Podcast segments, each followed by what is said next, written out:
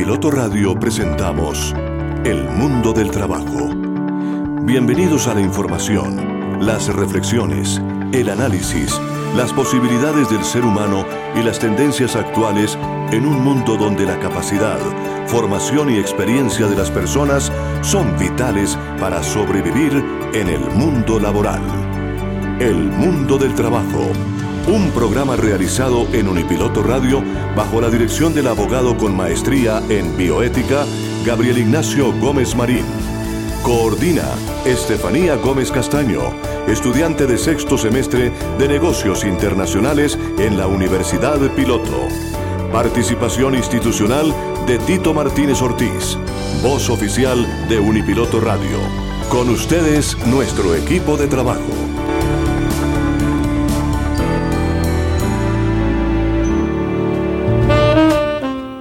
El saludo cordial para toda la audiencia de Unipiloto Radio Online en este mediodía. Muy buenas tardes para todos. Estamos cumpliendo una cita más con el mundo del trabajo y la bioética laboral. Este es el segundo programa en el cual vamos a referirnos al tema del edadismo. Por ello, volvemos a invitar a tres personalidades del mundo de la cultura, del mundo de la actuación que nos acompañaron en el primer programa.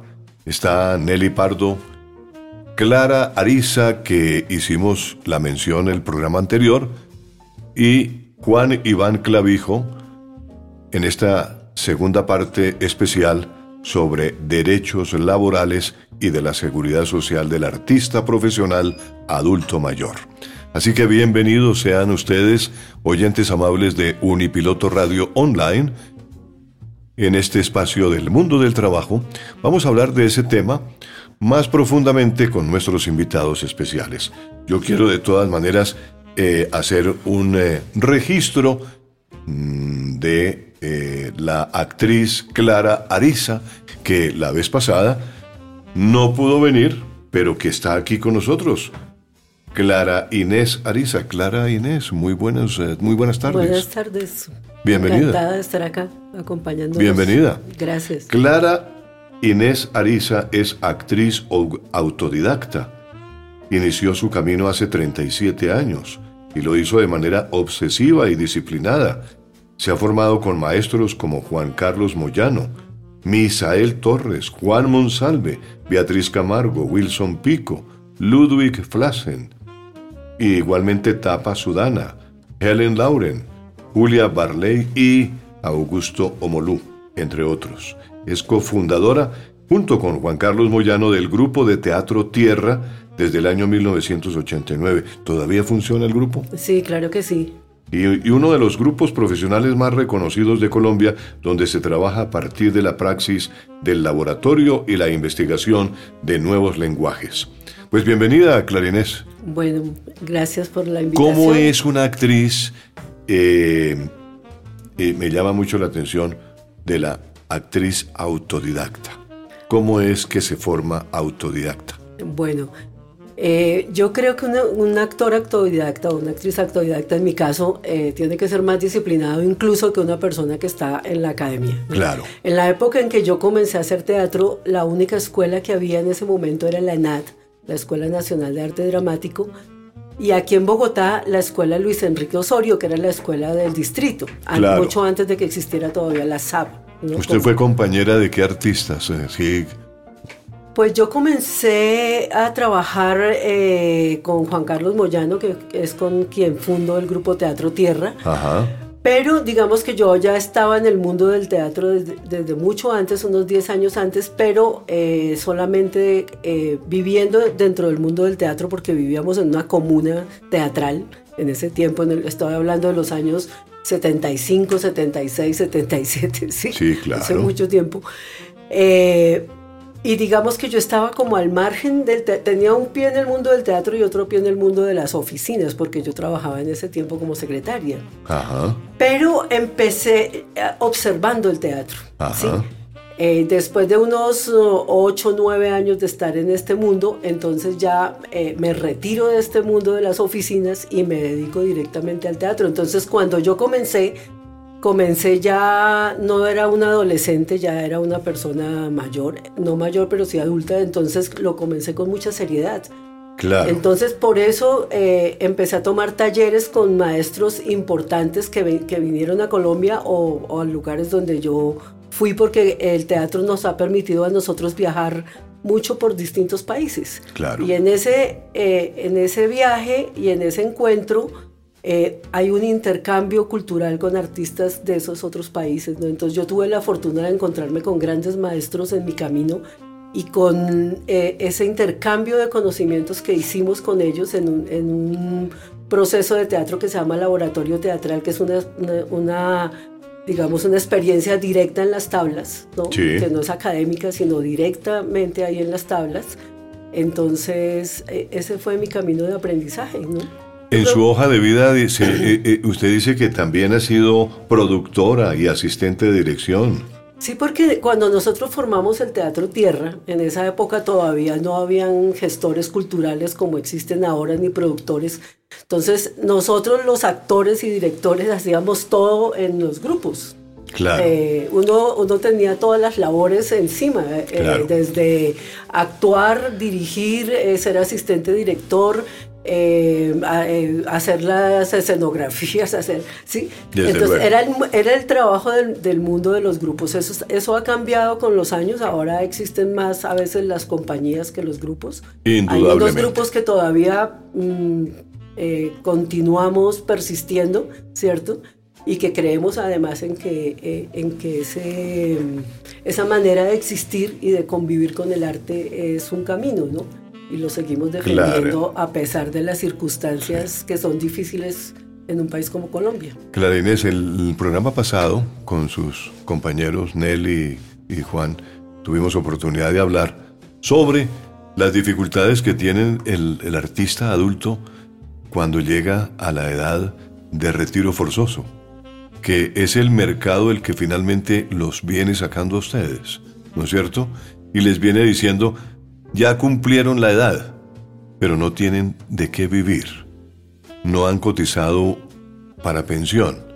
No han tenido realmente un respaldo del Estado, en ese sentido, como actores, como artistas, como sucede en muchos países, ¿no? Entonces, ¿usted cómo ve ese panorama? Bueno, yo pienso que mm, Primero creo, y estoy de acuerdo creo con mis otros compañeros porque lo hemos discutido, es que el artista no tiene una edad para pensionarse, digamos, eh, en, su, en su arte, en su oficio, ¿no? O sea, yo creo que nosotros llegaremos haciendo teatro, por lo menos en mi caso, hasta el día que me muera. Claro. Seguramente mi muerte será muy teatral. Claro, de hecho uno ve que actores importantes del cine han durado muchísimos años, ¿no? Muchísimos años. o sea, no hay, una, no hay una edad donde uno diga me retiré del, de, mi oficio, me retiré de mi arte. Creo que le pasa lo mismo a un músico, a un pintor, a, a cualquier artista en cualquier disciplina. Pero el actor como tal, eh, mm, también lo analizamos en el programa anterior, y es que eh, su remuneración no le permite muchas veces cubrir una seguridad social y, y, y su intermitencia, ¿no es cierto? De estar actuando hoy y mañana no, y así, entonces ininterrumpidamente, pues eso no permite que tengas una seguridad social firme. ¿no? Lo que pasa es que yo siento que también que nosotros pertenecimos o pertenecemos a una generación como en la que hubo una transición de una ley de pensiones a otra ley de pensiones, o una ley de seguridad social, ¿no? Sí. Entonces, cuando nosotros éramos jóvenes, digamos, no, eh, y éramos trabajadores independientes, no había una manera de que pudiéramos cotizar, digamos, a un sistema de pensión, porque la ley no lo permitía, ¿cierto? Lo empezó a permitir después cuando ya nosotros teníamos, no sé, 40 años, y, igual si hubiéramos cotizado no hubiéramos llegado nunca a pensionarnos. Realmente el Estado se hizo cargo de las pensiones por allá en 1967, tal vez y, pero antes eran las mismas empresas las que, las que, tenían esa misión de eh, pensionar a los eh, empleados que cumplían un determinado tiempo. Y por eso hay, había pensionados de los ferrocarriles, de Bavaria, de empresas, ¿no? Sí. Eh, eh, Pero nosotros como no teníamos un contrato laboral con nadie, porque era teníamos nuestro oficio, pero no trabajábamos eh, laboralmente ni ganábamos por una nómina normal como en, como en una empresa. Entonces creo que ahí existió, digamos, creo que esa es la, la razón de que no estemos pensionados en este momento. O sea, ¿qué pensamos realmente con respecto al edadismo, Juan? ¿Que el edadismo se da en el mundo entero? ¿O solamente en ciertos países? Bueno, ahí, es decir, donde yo viví, ya, eh, parte de mi vida, que fue en la antigua Unión Soviética, sí. había dos privilegios. Ajá. Uno eran los niños. Sí. Y otro, los artistas. Ajá. Ellos tenían una misión especial con el Estado. Por ejemplo, decíamos que los niños en la Unión Soviética eran los únicos que tenían palacios. Y era el palacio de los pioneros.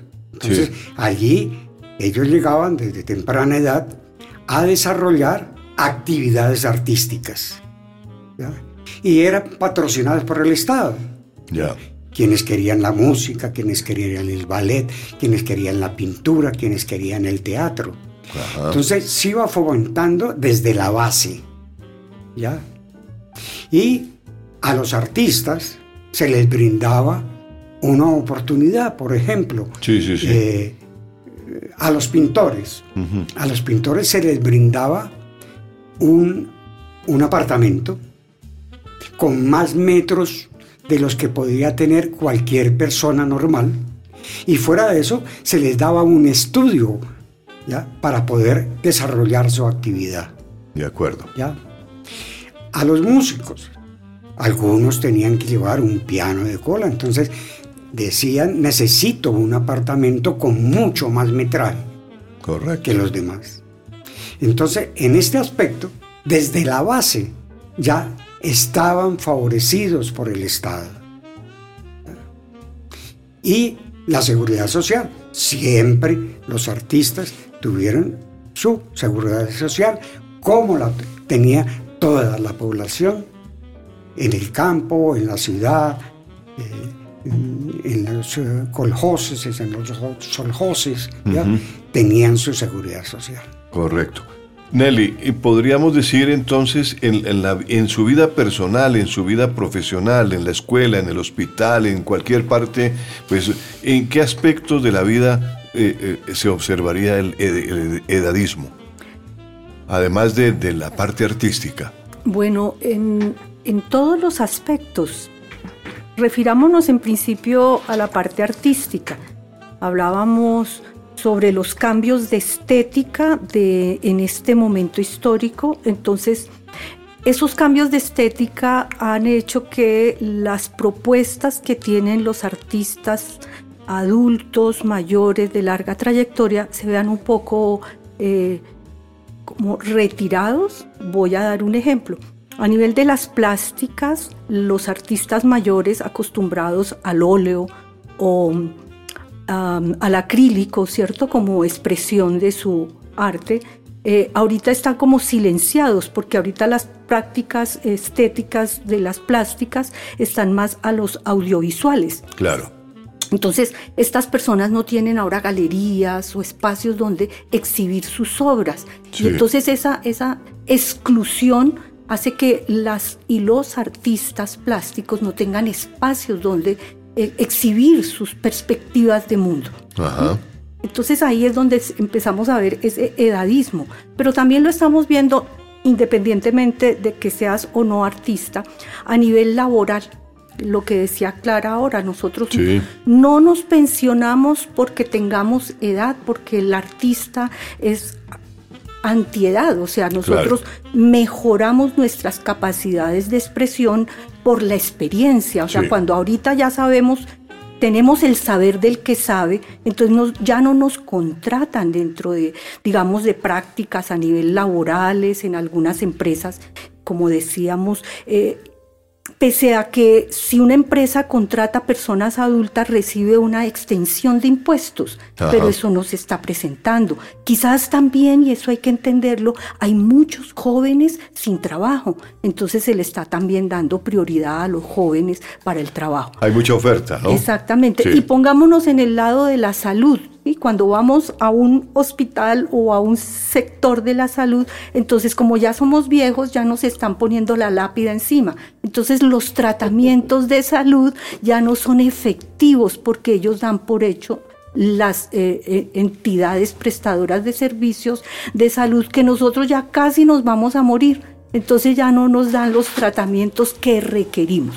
O sea, sí es una sociedad que en este momento hace una gran exclusión de los adultos frente a, todo lo que corresponde. Muy diferente a lo que ocurre o lo que ocurría en algunas comunidades indígenas o antiguas, en donde las personas mayores eran tratadas con respeto y se les consideraba a ellas seres muy importantes, que eso es lo que nosotros ahorita estamos o nosotras estamos ahorita tratando de, de, hacer sentir a nuestra comunidad, a nuestra sociedad.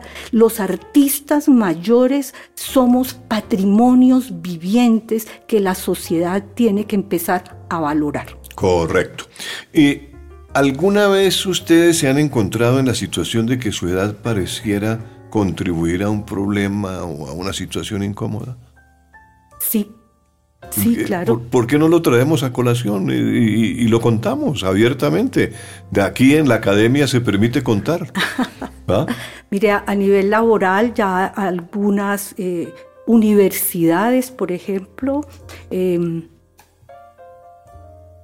la experiencia artística no se tiene tan en cuenta, están pidiendo doctorados o maestrías, uno entiende que la universidad requiere de esto para la contratación de sus docentes, pero la experiencia del artista trasciende la maestría o el doctorado.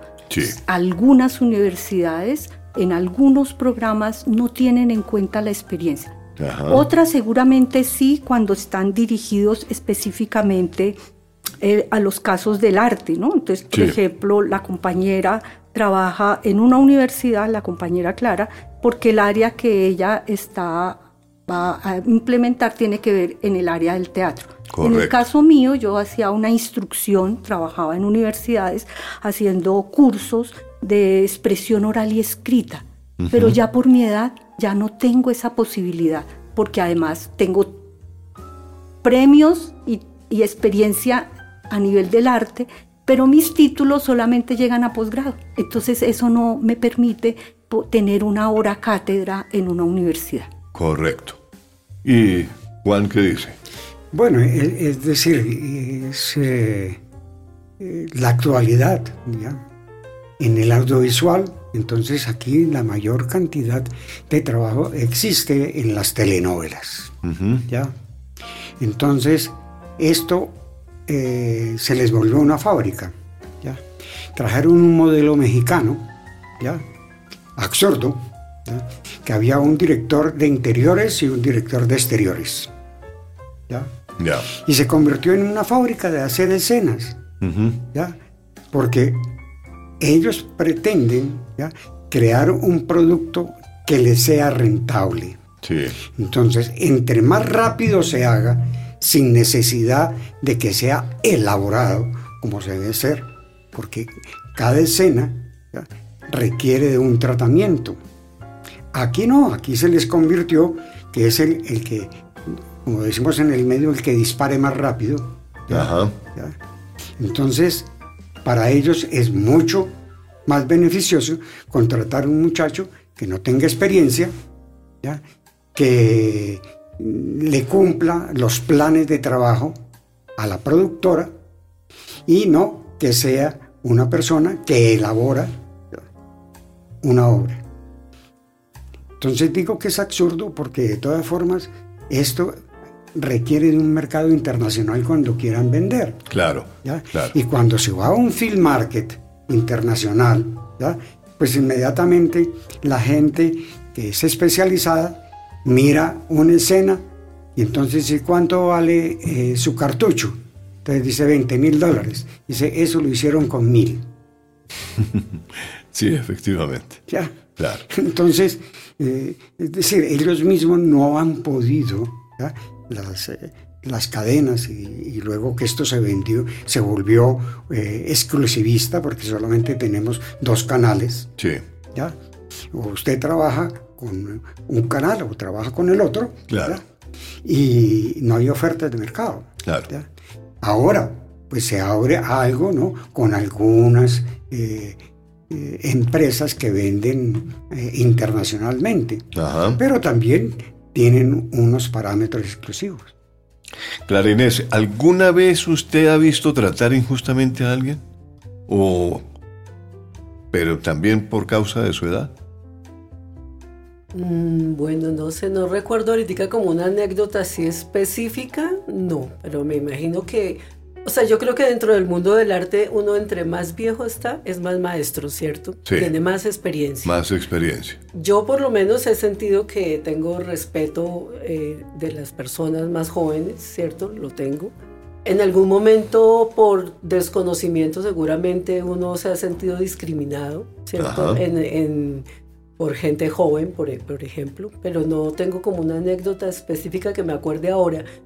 Creo más bien que dentro del arte, eh, o por lo menos en el mundo del teatro, a los adultos, a las personas que somos adultos mayores en este momento, nos ha tocado lidiar es con la tecnología, por ejemplo. ¿sí? Claro. Entonces ahora la competencia es más grande con los jóvenes porque muchas de las cosas que se están haciendo tienen que ver con la multimedia y con todas esas cosas que nosotros es un lenguaje que nos cuesta más trabajo manejar que a una persona joven, ¿sí? Pero usted ha oído eso, eh, digamos, en, en su... Eh, eh, eso que usted me está diciendo, ¿lo ha oído que dicen los, los sus colegas?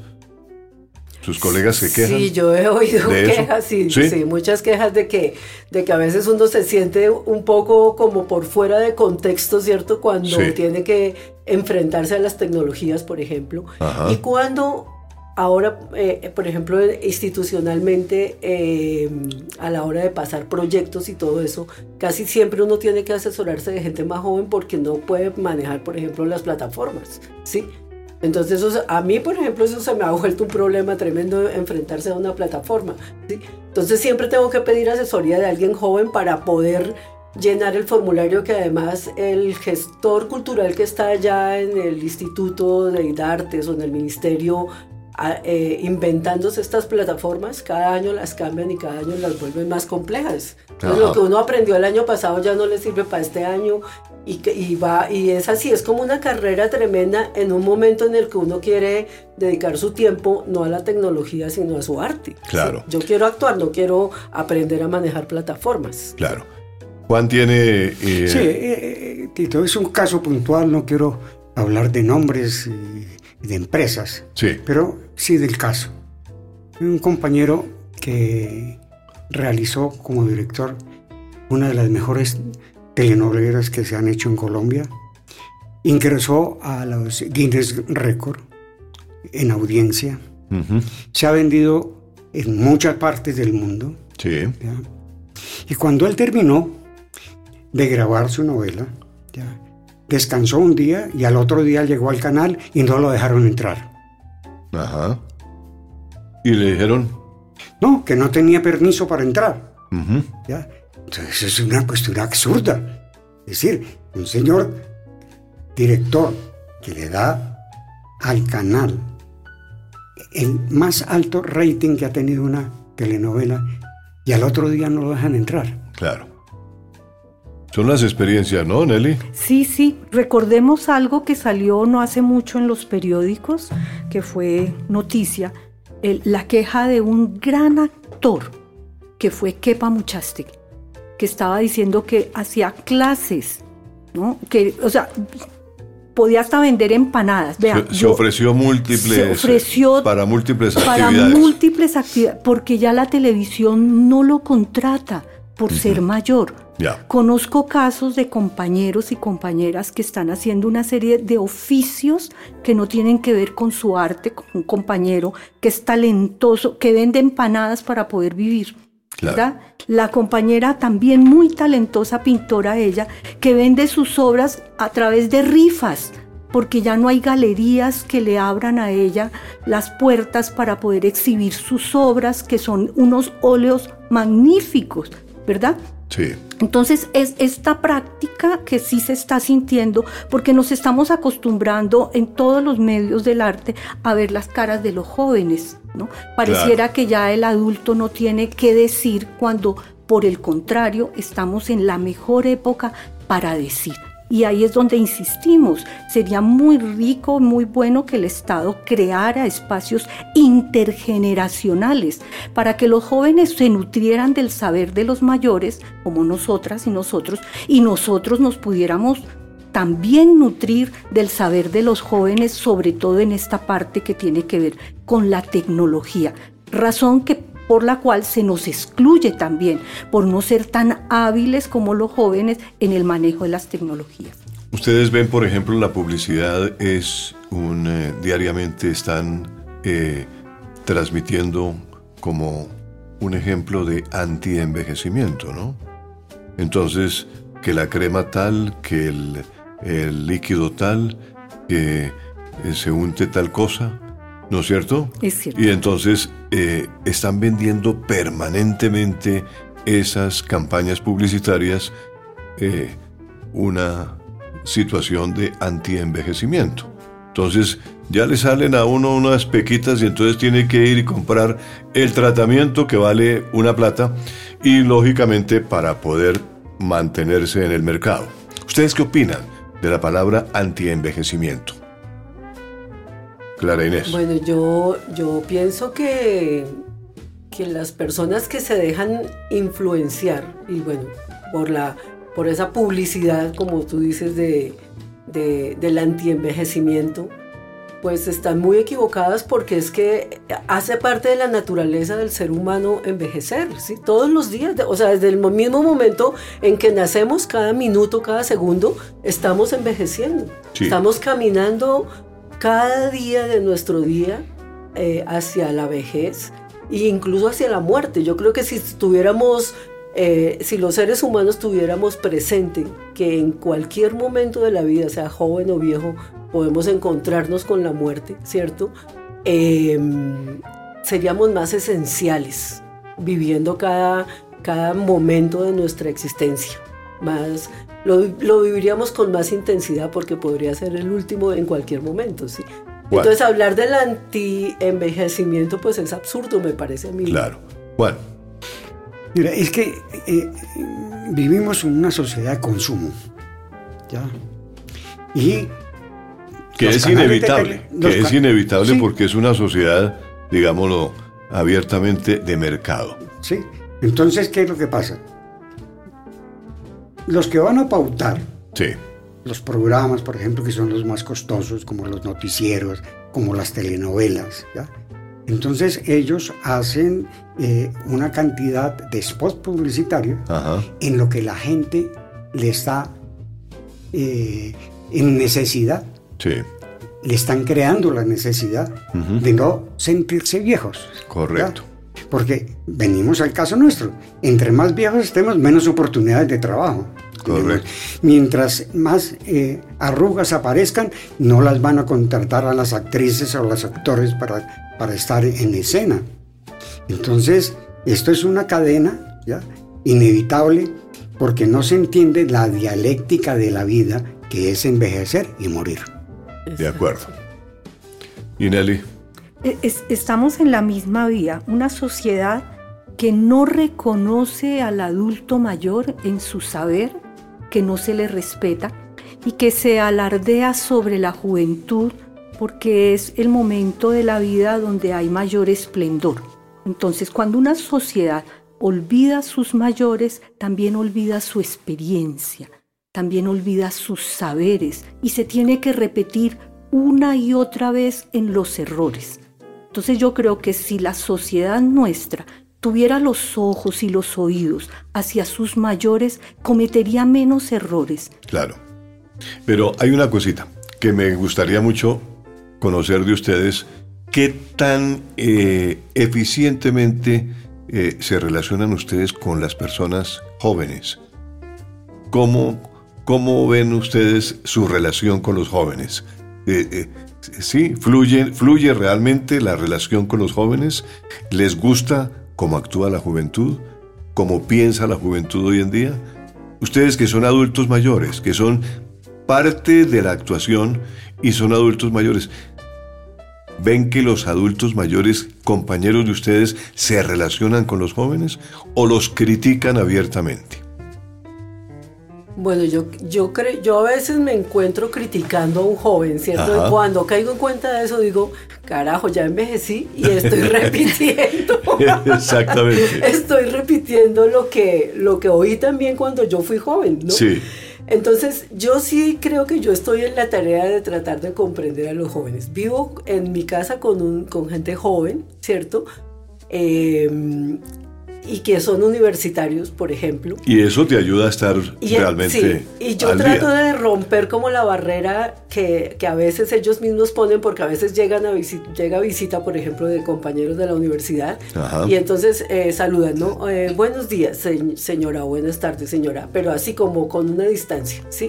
Entonces yo trato siempre de romper esa distancia. Ya y de encontrar un camino de comunicación con ellos para que ellos entiendan que no llegaron a la casa de la señora normal, viejita, que ama de casa, que está cocinando, que está así, sino que llegaron a la casa de una persona eh, normal. O sea, que, que, la, que, la, edad no tiene por qué ser distancia para que podamos hablar entonces, no sé, de literatura, de política, de eh, de, encontrar otras maneras distintas de hablar de arte si son estudiantes de psicología, entonces hablemos de psicología, ¿cierto? Porque yo yo trato de estar como al día en, las cosas, en las temáticas. Los temas del día. En las temáticas del mundo, sí. O sea, creo que, que, un adulto mayor sigue siendo vigente. Y más nosotros que somos artistas, ¿sí? sí. Yo supongo que hay personas pues que son adultos mayores que eh, está, estuvieron en su mundo de trabajo, que se pensionaron y se resignaron además entonces a ser viejitos y entonces se dedicaron solamente a eso, a ser viejitos y a cocinar y a cuidar los nietos. Pero yo creo que ese no es el plan de nosotros, o sea, ese no es el plan de nosotros como artistas, ni el plan de nosotros queremos seguir aportando a la sociedad. Y yo creo que esa conversación entre, una, entre un adulto artista eh, como nosotros y la gente joven con la que tenemos eh, contacto cotidiano, ¿cierto? Tiene que romper esas barreras, esas barreras de, de la edad. O sea, creo yo. Y, por el lado de Juan, ¿cómo, cómo, se, cómo ve esa, esa relación suya con los jóvenes? Es decir, lo que pasa es que... Eh, o de gente que esté de acuerdo con su edad. En el cine, los jóvenes en este momento están tratando de expresarse en la pantalla con películas de terror, con películas efectistas, que se va dejando atrás verdaderamente el arte, cuando ya se convierte que en un computador se están creando una serie de historias. La primera pues la vimos en, en, 300, donde se hacen unos efectos que uno dice cómo se hicieron. Entonces, los muchachos quieren esa expresión. ¿ya? Pero yo digo que la falla fundamental está en la academia, quienes están preparando esa serie de muchachos. Yo tuve 40, grupos de 40 muchachos, de 35 muchachos sentados ahí, escuchando las clases. Sí. Y la mayoría no sabía qué estaban escuchando ni qué querían. Si eran tres o cuatro los que verdaderamente estaban interesados en aprender, en crear verdaderamente historias interesantes, eran muy pocos. No sé si suena muy duro, pero yo a esos muchachos siempre les decía que eran sanganoplastas. sí, eran zánganos y se iban a aplastar ahí. Ya. Ya. Bueno, ese, y, y, cómo lo tomaban ellos? No, algunos reaccionaban. Entonces me esperaban a la salida, como profesor. Entonces le dije, entonces demuestre que usted tiene interés en aprender a hacer un audiovisual o una película. Correcto. ¿Sí? Correcto. Y eso verdaderamente los, a veces los hacía reaccionar. ¿Se podría decir que tenemos una relación mejor con las personas mayores que nosotros, que con los menores? ¿Que nosotros? ¿Podemos relacionarnos mejor con los mayores de nosotros? Yo, yo, yo no diría eso. Es decir, en mi campo, uno que se te relaciona muy bien con el, el que entienda que va a hacer y crear una obra de arte. Correcto. Como es el cine. ¿Por qué? Porque reúne varias artes para poderse manifestar. Claro. Entonces no importa la edad, lo que importa es el interés que se tenga para crear. Correcto. Yo, por ejemplo, tengo una anécdota que, que ahora me hace acordar Jorge hablando. Y es que en el teatro en el teatro nosotros eh, trabajamos con el cuerpo, ¿cierto? Hacemos, eh, cuando entramos en el laboratorio teatral, en el entrenamiento teatral diario, sí. entonces hay un trabajo corporal. Eh, entonces yo he desarrollado, digamos, un trabajo en torno a, a, un conocimiento que he adquirido y a, conocimientos a partir también de la danza contemporánea. Entonces cuando hago una clase o, o dirijo uno de esos entrenamientos, a veces hay gente joven que es floja, que, digamos físicamente les cuesta trabajo llegar como a una intensidad, ¿sí? Y para mí eso se convierte como en un reto. Yo le digo, si yo lo puedo hacer, usted que es más joven, tiene que lograr ah, para hacerlo, tiene que lograr hacerlo también, ¿sí? Hasta que lo logre. todos los días, todos los días trabaja lo mismo hasta que lo logre, ¿no? Claro. Y está la persona entonces también que, que, quiere aprender, como persona joven que quiere aprender y llega a esa maestría también, ¿cierto? Como está también el perezoso, que, que no quiere y pues ese termina él mismo eh, o ella misma eh, quedándose, ¿no? En, en, en, en, llegar a una maestría de su arte, sí. que es la actuación, ¿no? Bueno, miren, ahí eh, es importante eh, analizar este aspecto de la edad porque nosotros vemos, por ejemplo, que la relación con nuestros hijos ha cambiado, ¿cierto? Hoy en día nuestros hijos, eh, vimos el otro día una columna que escribió Daniel Samper Pisano sobre la forma como nuestros hijos nos tratan, ¿no? y los términos de, de, de papá o de padre o de pa, ¿no? Que últimamente se utilizan. Entonces, eso hace que haya cambiado la relación entre la gente joven y la gente adulta. ¿No es cierto? Entonces, por eso venía mi cuento con ustedes. ¿Cómo está la relación de ustedes con la gente joven y con la gente también que está tal vez un poquito superior en edad que ustedes? Porque muchas veces decimos, pues eh, estamos de un lado o estamos del otro, ¿no? O miramos algunos aspectos positivos y queremos obtener de la juventud esa parte que nos interesa, ¿no es cierto? Para aplicarla en la vida práctica, ¿no? También. Porque la juventud, en cierta forma, nos transmite un poco de energía. De energía y también de actualización. Porque el joven trae un chip incorporado ya, ¿cierto? Ya ellos hablan el lenguaje de la comunicación de una forma mucho más solvente que nosotros. Entonces, nos tenemos que poner al día al manejo del computador, al manejo de lo que decía Juan, de, de, mirar a ver cómo es que se producen los efectos especiales y cómo se logró eso y tal cosa. Pero eso es parte de la actualización del ser humano, ¿cierto? Es cierto. Porque muchas personas han logrado estar en el ambiente eh, actoral, pero porque se han preocupado por estar actuales, ¿cierto? Y como decía, como decía un amigo que me decía, hombre, Juan 23 empezó a aprender inglés a los 85 años, ¿no? ¿Y por qué usted no va a aprender inglés si tiene 30? ¿No? Es cierto, la edad no debe ser un limitante para eh, los aprendizajes, o sea, ni para la producción ni para la creación. Sin embargo, aquí podemos, frente a los jóvenes, yo puedo hablar de dos aspectos, puede ser contradictorios. Hay jóvenes que, que, quieren aprender y escuchan el saber de los que saben. Claro. Y hay otros que eh, quizás por la manera como se los ha venido empoderando de derechos y no de deberes, se consideran sabedores sin saber y desprecian el saber del adulto mayor. Entonces se dan se, dan, se, sienten empoderados porque manejan una virtualidad, Correcto. pero no tienen contenido y desprecian entonces en consecuencia al adulto, ¿sí? porque este adulto no es tan hábil en el trabajo de la virtualidad. No quiere decir que nosotros no lo sepamos, ¿no? Yo, yo, en eso me siento muy adelantada a mucha gente, ¿verdad?